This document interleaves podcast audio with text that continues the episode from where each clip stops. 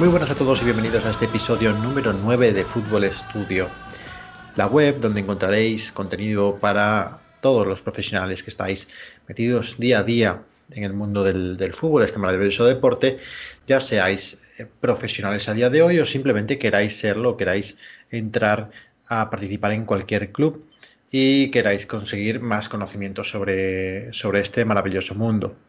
Hoy tenemos con nosotros en Fútbol Estudio a Álvaro Bernal, que es entrenador, pero además eh, también es analista y ha trabajado en clubes como la de Parla, el Unionistas, Leganés y Pozuelo. Y por si fuera poco, también es responsable de terrenodefutbol.com, un proyecto personal eh, de su pareja que es una web donde hablan de fútbol y además he visto que tratáis mucho el tema de la segunda B, que es un, terreno que se trabaja poco, tanto a nivel de podcast que lo tenéis, como eh, a nivel eh, simplemente de contenido, ¿no?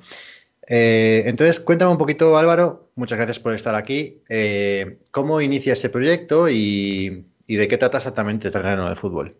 ¿Qué tal, Andrés? Muy buenas. Bueno, lo primero, muchas gracias a, ti por, por contactarme, por, por esa eh, oportunidad que al final, pues siempre, siempre es bueno, ¿no? El, estar en contacto y, el poder hablar, pues oye, para el que le pueda interesar lo que digamos, pues perfecto, algo, algo habremos sacado.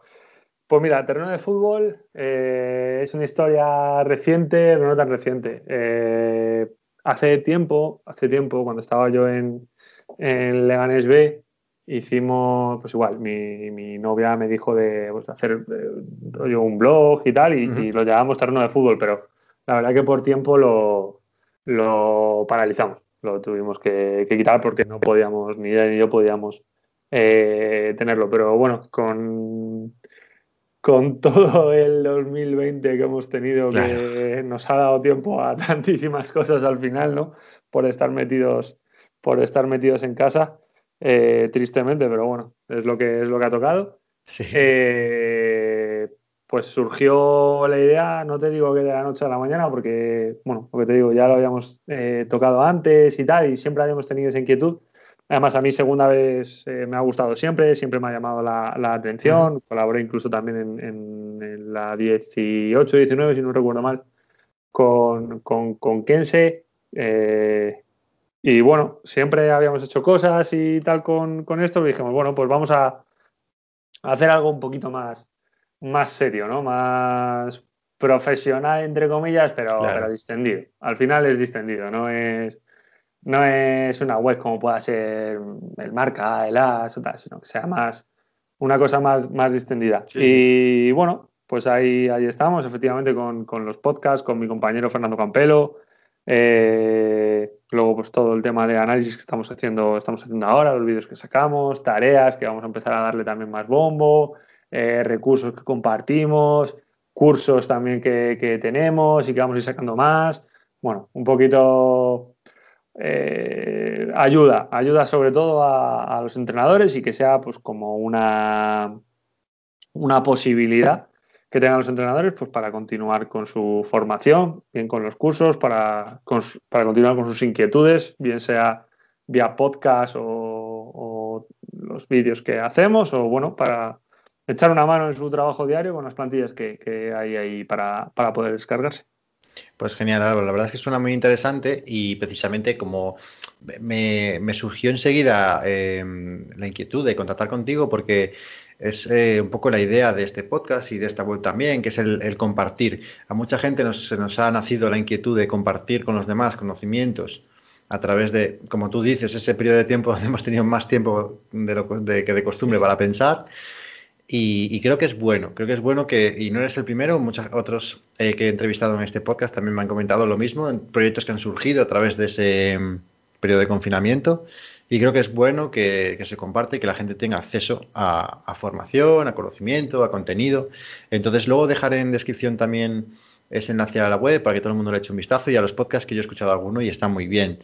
De hecho, claro, por aquí va a ir un poco la línea de esta, de esta entrevista, porque eh, me ha gustado mucho la parte de scouting, tanto que eh, los contenidos que manejas en redes como eh, como a la hora de los podcasts. Y me llama la atención, entonces lo primero que te quiero preguntar es, em, ¿hasta dónde llegas con el scouting? Es decir, tú eres experto universitario en análisis y scouting.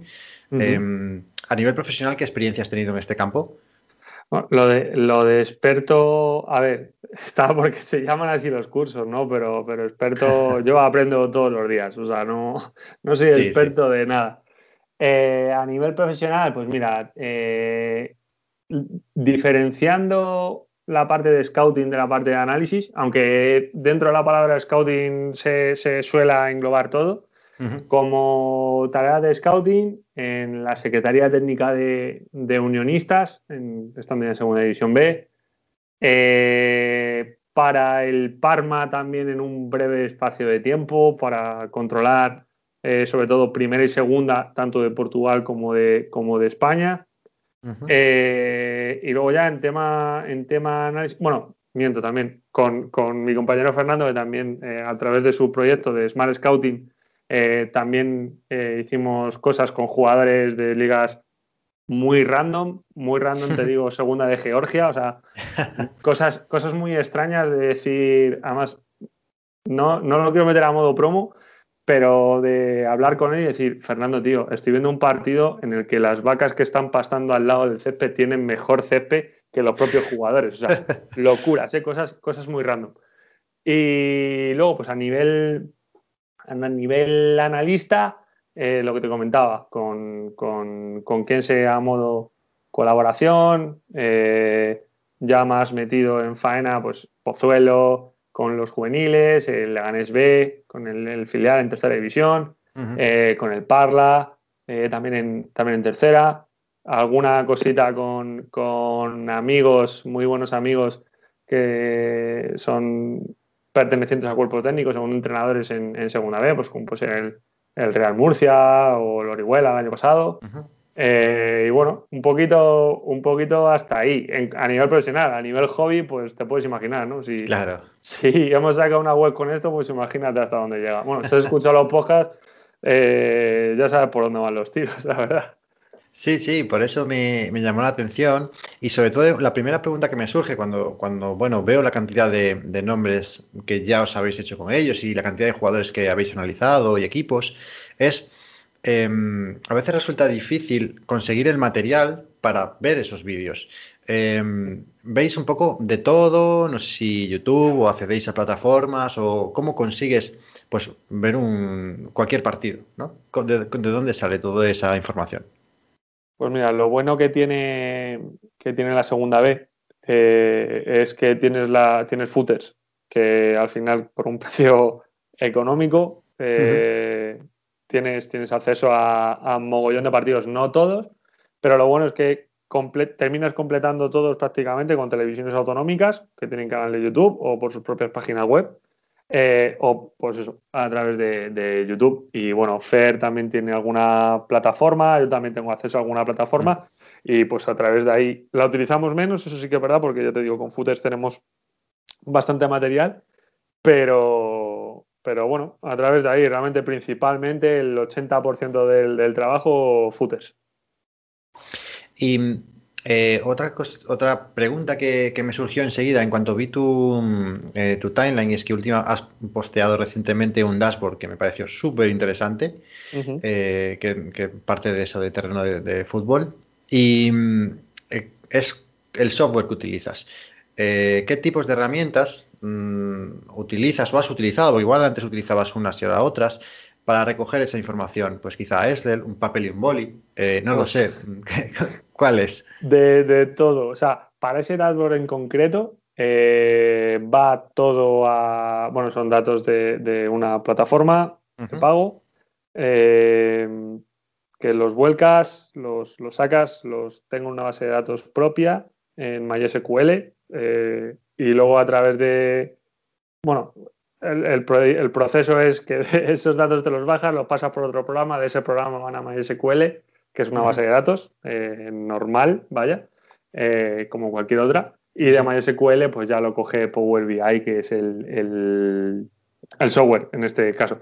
Pero también te digo, tengo, sin ir más lejos, otra base de datos del año pasado, de segunda B igual, y es un, es un Excel. O sea, tiene muchos datos, pero es un Excel, datos que se van recopilando de diferentes páginas web eh, gratuitas que, pues bueno, viéndolas y tal y navegando, pues al final es eh, ver los datos, quedarte con lo que te interesa, eh, pegártelos tú en un, en un Excel y luego, pues aparte, los partidos que, que vea, que no son pocos, la verdad, pues ir, ir, apuntando cositas y teniendo ahí pues bases de datos propias en Excel y que todo empieza con boli y papel. Yo soy un, un fan del boli y el papel las cosas como son, no debería de serlo tanto porque soy un poco desastre, pero ahí, de ahí ya lo vuelco al Excel y el Excel ya pues a, visualizarlo directamente. es importante esto porque al final tampoco hace falta eh, irse a la NASA, ¿no? O comprar ahí programas de, de, 500 euros. Al final, bueno, pues Power BI es una herramienta gratuita que hace un par de podcasts comentamos con Mario Prieto, que también es analista, que también lo utilizaba. Sí, sí, además Mario, Mario es, bueno, Mario es ingeniero de datos, somos amigos y Mario es un, es un auténtico crack. O sea, Mario, yo lo he dicho siempre, Mario y yo nos conocemos desde hace, bueno, él iba a clase con mi hermano pequeño, eh, desde hace un montón de tiempo. Y Mario es un crack. Eh, para todo el tema de datos, Mario es un, un auténtico figura. Aparte es entrenador, entrena también a, chavales y, y bueno, es un. No, su currículum habla por él, o sea, no, no hay más. Y, y, bueno, incluso en alguna charla durante el confinamiento hicimos una los dos juntos eh, y lo hablábamos así, o sea, gente que nos preguntaba y tal por, por YouTube. Eh, ¿Y qué utilizáis? Coño, es que es tan, perdón, es tan sencillo como boli y papel y ya está. O sea, no porque te dejes 1.500 euros en un software, en un programa de análisis, vas a ser mejor que otro. Vas a tener unos medios que te van a facilitar mucho la labor, ¿de acuerdo? Pero mejor no. Al final es la cabeza, no es o sea, el conocimiento que tú tengas. Si tú tienes acceso a, poder pagar ese tipo de material, perfecto. Pues claro, vas a tardar en lo que yo a lo mejor en bolillo y papel tardo 15 horas, tú tardas 6. Pues oye, eh, me estás ganando por casi la mitad del tiempo, ¿sabes? Claro, claro. Eh, eh, hablando un poquito de esto, ¿no? Pues lo que es lo importante al final, que es el dato, no tanto la visualización y demás, que también después para hacer informes y eso, pero sobre todo tener el dato. Si no tienes el dato, no tienes nada. Entonces, eh, me surge la duda siempre cuando hablo de, análisis o con diferentes analistas, y es la diferencia entre el dato objetivo y el dato subjetivo. Tú trabajas las dos formas del dato, es decir, no solo recogemos pues como en el, dashboard el, dato en bruto y luego darle, darle un sentido. A ver yo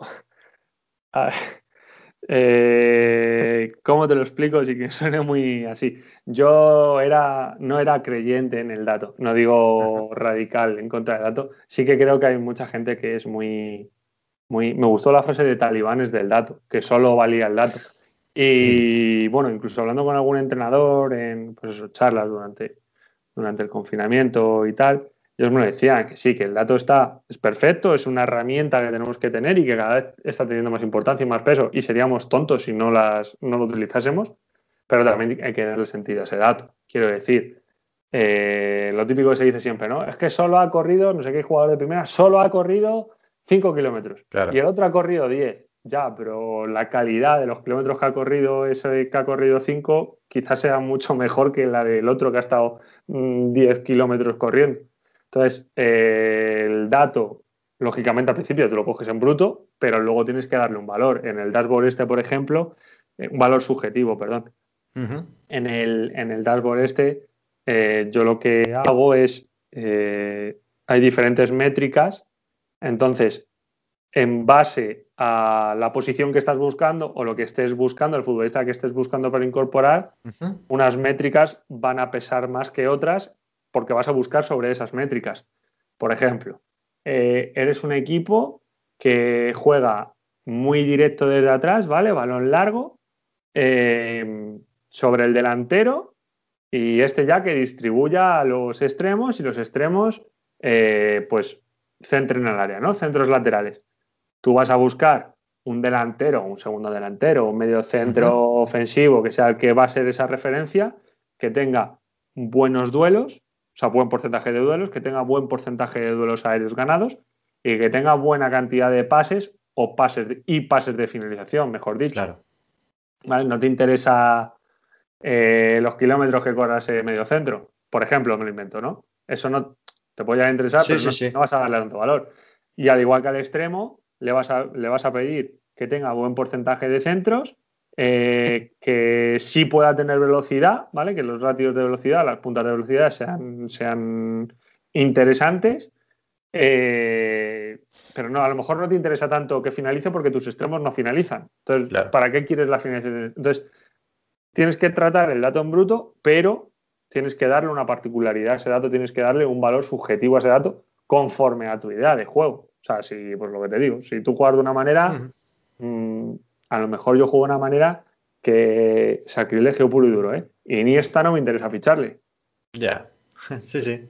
Puede ser, entonces, o jugar de una manera en la que digas, es que a mí un delantero como Harry Kane, por ejemplo, es que no me interesa. Ay, ¿no te interesa Harry Kane? Ya. No. Porque a mí, no, no digo que sea malo, digo que a mí no se me adapta o que yo no lo debía saber adaptar a mi idea de juego porque las características que yo le veo a ese jugador no me van a servir para mi idea de juego, para desarrollar mi idea de juego. Con lo cual, una inversión en un jugador, y además hablando de estos perfiles de jugadores, pues van a ser una inversión brutal de dinero. Eh, va a ser una inversión fallida lo que decía Monchi, no hay malos fichajes, hay malos planteamientos, es que lo que dice, ¿no? Pues igual, ese fichaje no se va a adaptar del todo bien porque mi juego no le favorece a él, con lo cual no voy a explotar bien todas sus virtudes. Claro, pues esto es muy importante lo que dices, porque realmente creo que con el tiempo mm, y con los conocimientos que se, están empezando a, compartir y demás, pues mucha gente va, a tener acceso a herramientas o a ser capaz de recopilar datos, etcétera.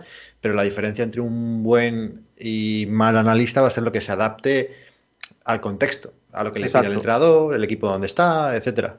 Por eso yo, yo, yo, creo y, y, en los diferentes cursos que he hecho de análisis, eh, lo básico, principal, elemental, como quieras llamarlo, es que el analista sea entrenador. El analista tienes que conocer el medio. Mira, yo en las clases que te he comentado que estoy dando, ¿no? Eh, de los cursos, yo se lo, se lo comento a los, a los entrenadores, vaya. Eh, tú puedes ser el mejor analista, que yo no digo que yo lo sea, que no lo soy. Eh, puedes ser el mejor analista de fútbol del mundo, pero que te lleven a hockey sobre patines si no te sabes ni el reglamento de hockey sobre patines, no vas a ser bueno en hockey sobre patines, porque no te sabes el, no, no conoces el contexto, no conoces el material, no conoces las herramientas que tienes. Sí, vas a saber que se juega con patines porque lo dice el propio nombre y que también se llama hockey. Sí, vale, es lo que sabes. Pero igual de la otra manera que si el de hockey sobre patines viene al fútbol. No va a ser el mejor. Va a picar datos a mayor velocidad, perfecto. Va a hacer cortes a mayor velocidad, perfecto. Va a mm. montar un vídeo a mayor velocidad, perfecto. Pero lo que es la raíz del juego, entender el juego, no vas a saber hacerlo. Es difícil, hay perfiles, hay gente que, está en varios deportes a la vez, sobre todo mucho en Sudamérica, se, ve bastante, en Argentina, que son muy polivalentes en ese sentido. Chapo por ellos. Yo, por ejemplo, yo no sería capaz de hacerlo. Y seguramente me lo planteas en algún momento, pero yo no sería capaz de hacerlo porque creo y estoy plenamente convencido de que tienes que tener un, conocimiento súper profundo de lo que te vas a enfrentar. Y ya no te hablo solamente del fútbol, de un analista de fútbol, eh, tanto de datos como de vídeo, sino cualquier persona, para cualquier profesión, tienes que tener un conocimiento brutal para poder ejercerlo a nivel profesional. Ah, hablando un poquito de esto, pues con los conocimientos tácticos que, puedes tener y que, pues eso es un, otro detalle que yo he visto en, sobre todo al escuchar los podcasts, ¿no? De de terreno, terreno de fútbol, que mm, muchas veces contextualizas el scouting dentro de la táctica. Entonces, eh, cuando tú ves un partido, para analizar un jugador, mm, apuntas o, recoges ciertos datos que son puramente subjetivos, pues el típico jugador que tú dices, este es el bueno, o es que este regatea, se atreve a todas, cuando ves a Vinicius que dices, se atreve a todas, luego igual vas a los datos y no ves específicamente que el número de regates sea mayor que otros, además, pero te da esa sensación. Ese tipo de cosas tú las anotas en un lado o las descartas. ¿Prefieres quedarte solo con lo otro? No, eh, normalmente el tema más puramente de scouting de jugadores, ahí lo lleva, lo lleva a hacer. O sea, yo si lo ves, porque al final estás viendo el partido y te quedas con los jugadores, lógicamente, y sí que anoto cosas de los jugadores. Pero mira, te pongo el, caso que además ha dado en el podcast que hemos, que hemos subido hoy. Estábamos hablando de los fichajes que ha habido. Bueno, eh, hablamos realmente de dos fichajes solamente. Eh, Fekir, el hermano de Nabil Fekir, Yassin Fekir, sube al primer equipo del Betis, ¿vale? siendo, siendo del filial, vaya. Y Serrano lo firma el Betis de Algeciras, ¿vale? Yo Algeciras, no sé por qué, si te soy totalmente sincero, tampoco sé por qué. He visto un montón de partidos del Algeciras. Eh, y Serrano me encanta, parece un jugador diferencial. o sea, mm, por algo lo ha firmado el Betis.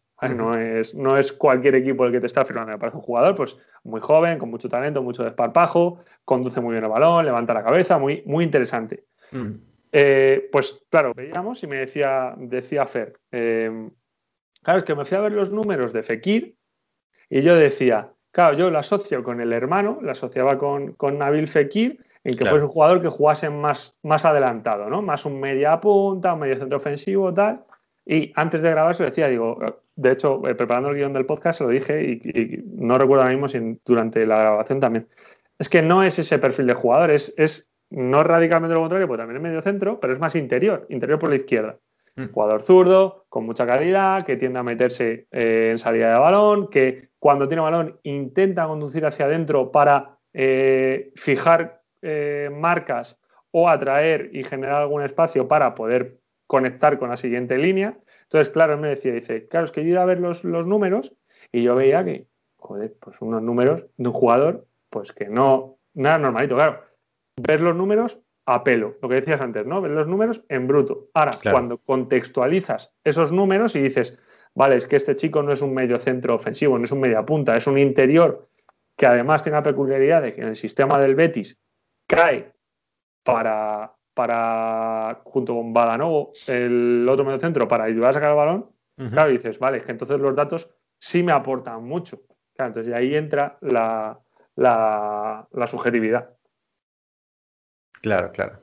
Pues es que al final, eh, bueno, es un poco lo mismo, ¿no? El, conseguir llevar el contexto al jugador, el conocer bien el contexto donde se va a incluir ese jugador y qué particularidades tiene, conocerlo bien. Hablando un poquito ya, eh, cambiando un poco de tercio entre el scouting propio de un jugador y más al análisis de equipo, eh, cuando analizamos un equipo, mm, ¿cómo estructuras ese análisis? Porque muchas veces te puedes poner a ver un partido y si no tienes mucha experiencia en, análisis, eh, ves muchas cosas y puedes apuntar un montón de cosas y luego tienes ahí un batiburrillo de, de circunstancias que han pasado durante el partido, pero no sabes bien describir claramente un partido. ¿Tú estructuras de alguna manera pues no sé, quizá en fases del juego o, en referencia siempre a su sistema táctico. No sé si tienes alguna manera de estructurar tu análisis táctico para que pues te sea más sencillo. Y la verdad que yo le recomiendo a todo el mundo, el que quiera hacerlo, que tenga, que tenga plantillas. O sea, generarte una plantilla, bien sea enfocada a tu idea de juego, a la competición, porque es una labor que estás haciendo de manera profesional, entiéndeme lo profesional, en tercera división, en la división de una manera que le estás dedicando tiempo como obligación. Y aunque lo hagas como hobby, porque te aburres y te pones a ver un partido de primera división y tal. Pues eso es principal, para, sobre todo para guiarte. Eh, ¿Cómo lo hago yo? Que no es ni mejor ni peor, o sea, no es mi manera. Yo ahora mismo, pues con todo lo que te digo, lo hago al revés. O sea, como decía mi abuela, ¿no? Haz lo que yo te diga, pero nada lo que yo haga. Yo cojo una libreta que va por la segunda ya y apunto, apunto alineaciones, eh, apunto lateralidad del jugador, eh, sistema de juego, fase ofensiva, fase defensiva y ya entre ellas, pues las, transiciones, ¿no? Y eso y la, situación del partido. Eh, va ganando, va perdiendo, todo eso hay que, hay que tenerlo en cuenta. Ha habido cambios, no ha habido cambios. Es importante porque al final eh, hay equipos que te meten el gol y se echan atrás y te meten el autobús y hay equipos que te meten un gol y siguen arriba, siguen arriba, siguen arriba. O sea, no es lo mismo, por ejemplo, hablando de segunda B, no es lo mismo el Córdoba que el Algeciras. Por ejemplo, grupo 4 los dos, no es, no es lo mismo. El Córdoba es un equipo que te quiere proponer mucho más con el balón, que quiere ser protagonista con el balón, tener posesión, ir arriba, presionarte, tal cual. El Algeciras, como te meta un gol, duerme el partido. Y duerme el partido de una manera muy inteligente, porque además eh, es un equipo que eh, sabe leer lo que pide el partido y lo que pide en cada momento el partido. Entonces, ellos hacen, marcan y duermen. 100% de efectividad prácticamente. Sí, sí, un poco como el Cádiz, ¿no? De, la temporada pasada. Lo que decía, lo que decía Mendilibar del Cádiz, que creo que era algo así como, es que unos hablan del Madrid, el Barcelona, el Atleti, para mí el Cádiz, en su juego es el mejor que hay. Pues igual. Tienes las ideas claras, otro equipo unionistas, es un equipo que también hablamos muchísimo de ellos en el, en el podcast, es un equipo que tiene las ideas súper claras. No se sale de sus 3, 4, 5, 6 premisas no hace más, tampoco vas a pedir que sea un partido súper vistoso que te juegue un unionista, porque ya te digo yo que no lo veas, eh, porque no es, no, es, no es algo que te pida el cuerpo de, ver, pero, pero es que lo que hacen lo hacen muy bien. Entonces, eh, dice, vale, pues, ¿qué haces? Estas tres cosas. Y la haces cuando ganas, cuando pierdes, cuando empatas. Perfecto. Pues las notas para unionistas no pueden ser igual que si ves, por lo que te digo, si ves al Córdoba, ves a mm. algún filial, los filiales son muy peculiares, son equipos que quieren ser propositivos, con muchísima velocidad, porque al ser jugadores jóvenes y se les pide otro tipo de cosas, tienen mucha velocidad, mucha asociación rápida. Entonces, no es lo mismo ver a ese tipo de jugadores que ver a, ese tipo de equipos, perdón, que ver a unionistas o equipos del grupo 2, que suelen ser más así, más directos. Entonces, es diferente, es diferente. Y hablando de esto, comentabas justo antes el tema de, contextualizar, pues si va ganando, perdiendo, empatando. También contextualizarías em, en los niveles de, enfrentamiento, es decir, mm, si juego contra un rival muy superior a mí a nivel clasificación o muy inferior, o esto es un, o es un partido que va a ser clave, etcétera. ¿Sabes qué pasa? Que es que este año da la, da la casualidad de que este año eso no se puede hacer porque van todos con el cuchillo entre los dientes desde la primera jornada hasta la 18, porque con el cambio de, la Pro y tal, claro, es que yo tengo, tengo una, una cena pactada con un segundo entrenador en segunda B que hablamos de esto, que hasta las dos últimas jornadas en su subgrupo no se va a decir absolutamente nada. Ni quién gana el grupo, ni quién va a quedar último, ni quién asciende, ni quién desciende, ni quién tiene permanencia. Sí, sí. Porque al final está todo súper igualado. De hecho, eh, no, ah, me matan ahora mismo. Creo que fue el. Creo que es el grupo 3. Eh, el 5B está así. Grupo de Don Benito, eh, Mérida, Villanovense, quitando al Badajoz, que son una pisonadora. están, pues eso, 8, 7, 6, 7, 8 equipos en 3, 4 puntos. Que dices, es que claro, son dos partidos. Entonces que digas, es que si juega el primero contra el último no le, no le va a dar valor. Puf, es que sabe que como juega contra el último y pinche, a lo mejor ya no va primero y ya va quinto, ¿sabes? Por un solo, por un solo partido. Entonces, este año es complicado el hacer eso. Este año es un poquito complicado. Sí, sí, totalmente de acuerdo. Primera, segunda que no va a haber cambio, eh, pues a lo mejor sí que, eh, yo qué sé, un Mallorca Leganés o un Mallorca Rayo Vallecano le den otra importancia a lo mejor un Mallorca Sabadell, por ejemplo, ¿eh? no, con todos mis respetos a todos los equipos, que le den otra importancia en cuanto a motivación personal de los jugadores, porque es el equipo que está ahí. No digo que no se trabaje fuerte, porque al final eh, se trabaja mucho, pero la motivación propia del jugador que sea otra. Yo, eso segunda vez este año, me parece a mí que pocos jugadores lo tienen. Sí, sí, lo estoy viendo también por aquí en el grupo de Galicia, que lo tengo cerca y es un poco el que estoy siguiendo más. Y efectivamente pasa, pasa eso, que es muchísimo más igualado que otros años. Mira competir al Coruso, por ejemplo. Sí, sí. hace dos partidos decía, ah, el Coruso está allá. Sí, pues compiten como si les fuese la vida en ello, porque realmente a los 102 equipos le va la vida en ello. Entonces, en dos partidos. Claro, que ahí está el tema. En dos partidos, sí, a lo mejor no te colocas de primero a último, pero te metes en fase de ascenso a segunda o de mm. descenso a lo que va a ser la tercera, que va a ser la, si eres la cuarta, va a ser la quinta categoría, o sea, de, descenso doble, perdón. Sí, es, tremendo, es tremendo lo que tiene este que pasar ahí. Este año está divertido, la verdad. Hilando un poquito esto de los niveles, em, una de las eh, complicaciones que a mí me, surgen siempre, vuelvo a lo, al scouting de jugadores, y es cuando saco, quiero buscar un jugador en un contexto que es diferente a nivel competitivo de otro. ¿Cómo puedo equilibrar o tener, no, nunca voy a tener la certeza, ¿no? Pero sí... Em, no sé encontrar la palabra. Intentar, intentar minimizar que la adaptación, la adaptación, ¿no? Ese periodo claro, de cuando voy, pues mm, yo te recomiendo para ti un jugador de segunda B y yo estoy en segunda división. O te recomiendo un, jugador de la Liga Húngara para un segunda B de aquí de, España. Eh, ¿Cómo nivelamos eso?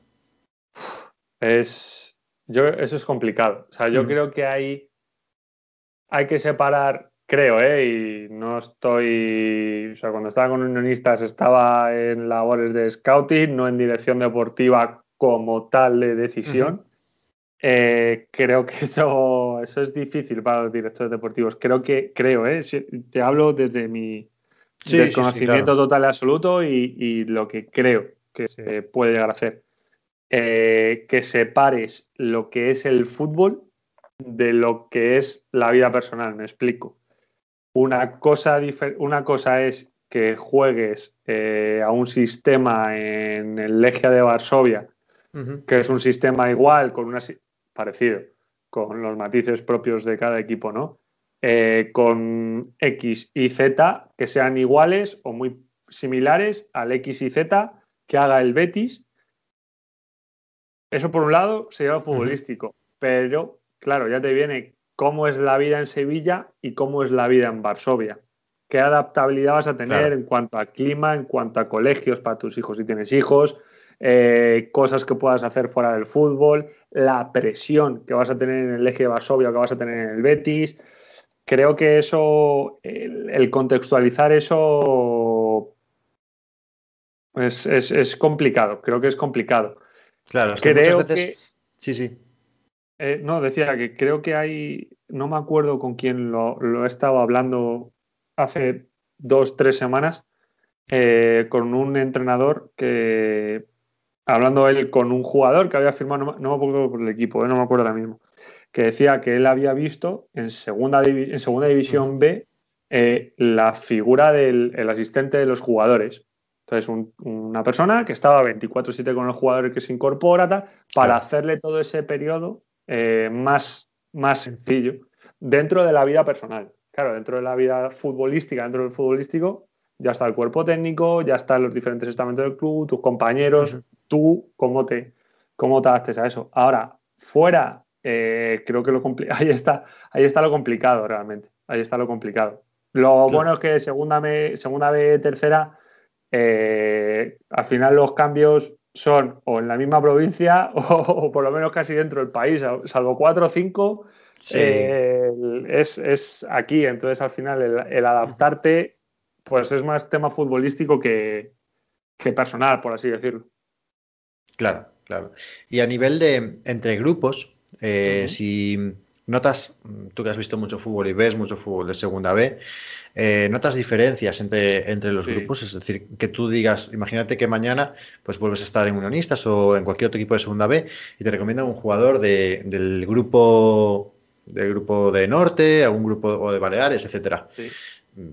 ¿Hay diferencia en ritmos, etcétera? Sí, sí, sí, sí, sí, sí. el, ¿Cómo explicarte? Eh, la, manera de proponer, eh, de jugar, de, leer los partidos es diferente. Eh, no es lo mismo el grupo, ahora mismo, el grupo 2,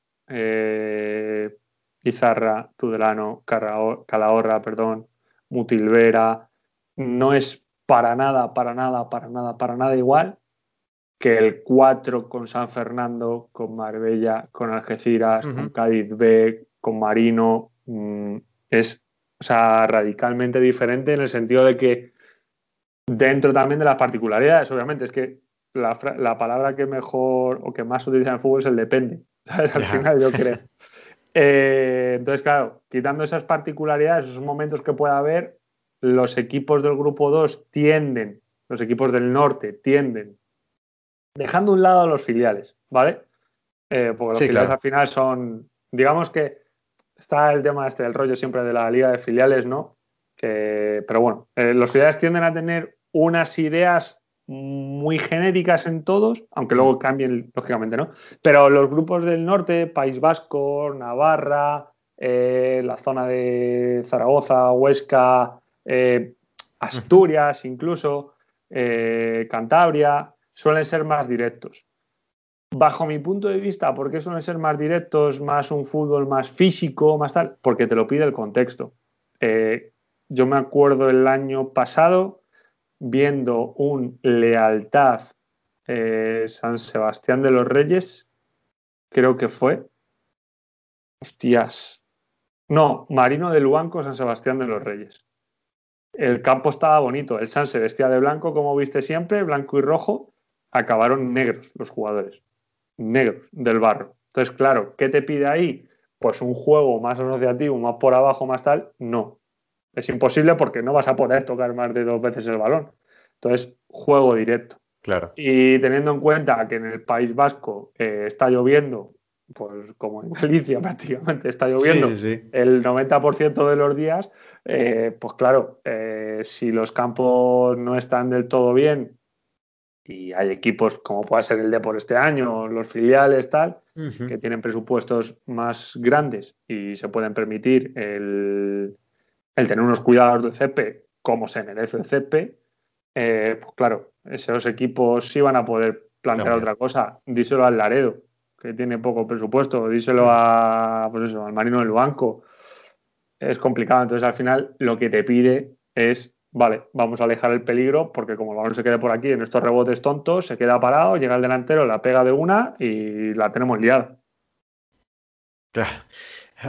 Una cosa que, me doy cuenta hablando contigo y que ya me, despertaba la curiosidad en, el podcast es la riqueza que tiene la segunda, la segunda B española.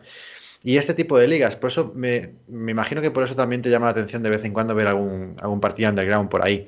Es como que es mucho más rica la diferencia entre fútbol, entre equipos, etcétera, de lo que te puedes encontrar viendo solamente Primera División, por ejemplo. Sí, sí, sí. Al final, a ver, Primera, primera División eh, de los 20 equipos de primera, todos tienen un césped magnífico, todos tienen unos jugadores con una calidad técnica brutal. Pues claro, estás en primera división. Mm, se presupone, esto es como cuando en la mili, ¿no? Yo no la he hecho, pero, lo que te cuenta la gente. Valor, se le presupone. Pues igual, técnica, se te presupone. Has llegado a la primera, tío. Cobras una pasta, tienes que ser bueno. O debería, por lo menos. ha habido pufos, Pero, pero debería ser bueno. Entonces, claro, al final las variantes que hay, mm, tienes 3, 4 eh, y ya, sí, unos juegan más directo, otros juegan más posicional, unos más verticales, otros más horizontales, otros con extremos más rápidos. Sí, pero segunda vez, claro, también en, primera hay 20 equipos, en segunda hay 102. Entonces, por probabilidad, tiene que haber diferente. Entonces, claro, también te digo, eh, con lo que decía de los partidos underground, eh, para mí, para mí, la segunda división B española eh, está en un top 6, eh, top 10 seguro, pero un top 6, top 6 7, perdón, de las, de las ligas europeas. Pero sin ningún tipo de duda. De hecho, jugadores de segunda B de España son titulares en primeros equipos en Polonia. Y es, cierto. es una competición que esos equipos que ganan van a Champions. Pues un jugador de aquí de un equipo normal va, vamos, Pon a cualquier jugador ahora mismo del Ibiza, Sergio Castel, sin irte más lejos, titular, titularísimo en India. Sí, claro. Entonces, claro, es un nivel de jugadores eh, pues brutal. Pero sí, te digo un Ibiza que es otra apisonadora, es un Bayern de Múnich en segunda B. Cualquier equipo, cualquier jugador de cualquier equipo de segunda división B eh, puede ser titular en ligas de primera división underground, por así decirlo. Sí, sí. Y voy a aprovechar que, hemos eh, llegado por estos derroteros para una de las últimas preguntas que te voy a hacer. Es, me surge, tú que conoces muy bien la segunda B, ¿qué te parece el nuevo diseño que va a sufrir el fútbol? Seguro que te han preguntado esto hace poco. Este es segunda B Pro. ¿Te puedes creer o no que llevo cuatro días intentando averiguar qué va a pasar con los del grupo de en medio? Porque yo entiendo que los... A ver, tú si puedes me sacas de dudas. Eh, los primeros, o sea, por colores, los que están en la zona verde, esos pelean por ascenso a, primera, a, segunda división, perdón. Entonces suben cuatro y los que no suben, más los cuatro que bajan, van a la pro seguro, ¿verdad? Sí. Vale. Eso tengo entendido. Los de la zona azul, ¿qué va a pasar con ellos? Se quedan en segunda, suben a la Pro. Eh, es que no lo sé, no sé qué va a pasar con ellos. Y llevo cuatro días investigando, pero es que no me entero. Soy un poco torpe, pero no me no, A mí, a mí me pasa, me pasa igual. Eh, yo también, es que es un poco lío, es un lío que, te, que no veas. De hecho, em, hace, bueno, creo que fue el primer podcast o el segundo, mm, lo hice con, con, mi amigo Marcos, es el preparador físico de, del Coruso. ¿Sí? Y, le preguntaba, me decía que, que, bueno, que más o menos tiene una idea, pero que... El último día vemos, ¿no? es que no, es fácil. Sí, ahora mismo están luchando todos los equipos por a ver si se meten en las fases para poder acceder a esa segunda B Pro, pero para todo lo demás, para equipos que están acostumbrados a estar en segunda B temporada tras temporada, es casi un fracaso para, el resto. Claro, es que al final, eh, bueno, yo empecé la temporada en, en Parla aquí en tercera y hablando con, pues, con el cuerpo técnico, eh, lo he comentado, es que el que no suba, o sea, el que no suba de tercera a segunda B, desciende. Si el que suba, se mantiene. O sea, no hay más. Y si desciendes, desciendes doble. Entonces, claro, tú es, a ver, ojalá no pase porque es, muy radical y es un equipo al que le tengo mucho cariño. Si el recreativo de Huelva, por lo que sea, por hacer las cosas mal, básicamente, se mete en la zona roja y desciende, desciende doble. ¿Te imaginas un recreativo de Huelva en preferente? Claro, claro, sí, lo, estamos viviendo. bajas a tercera, bajas a preferente. Entonces dices, mm, tío, eres el decano del fútbol español. sí, lo estamos viendo eh, aquí cerca con el D, porque ahora parece que ha mejorado un poquito, pero, pero no se puede despistar, porque puede ser una situación muy crítica. Es un campeón de Liga y de Copa, con un presupuesto, si no, vamos, por lo que he escuchado por ahí, 13 millones, eh, con delanteros tipo Claudio Bobu y Mico, Miku, perdón. Eh, a mí explícamelo. A mí explícamelo. Entonces, mm, si el Depor si el no asciende directamente a segunda, eh, se va a catalogar de fracaso. Al principio de temporada yo te digo, cuando toda, la gente decía, no, hay que subir, no sé qué, escucha, segunda vez hay que conocerla. La segunda B es muy complicada. Claro. Y como te metes en el pozo, mm, a ver cómo sales. O sea, puedes tener de bajar y subir rápido, sí, perfecto, pero cuidadito. Cuidadito con, eso. Que los casos del Mallorca de subo de segunda a segunda B, o sea, de segunda B segunda y de segunda a primera en dos años, eh, pocos. Pocos se, se dan de esos. La verdad es que sí. Pues em, vamos a dejarlo por aquí, Álvaro, y la verdad es que me ha encantado. Te tengo que decir que me has despertado muchísima curiosidad por la segunda B, que ya la tenía, pero aún más, y que realmente pues voy a recomendar una vez más que, os sigan en terreno de fútbol, porque bueno, creo que habláis mucho de, de, scouting, de análisis de segunda B, y además de ese contenido, pues a mucha gente que le gusta el fútbol de verdad, el fútbol es que no voy a decir que el de primera es de mentira, pero es que el fútbol de segunda B sí, pero te entiendo, te entiendo. tiene, muchos matices, sí. Y, bueno, pues que creo que yo lo seguiré personalmente y espero que muchos que estén escuchando este podcast se animen también.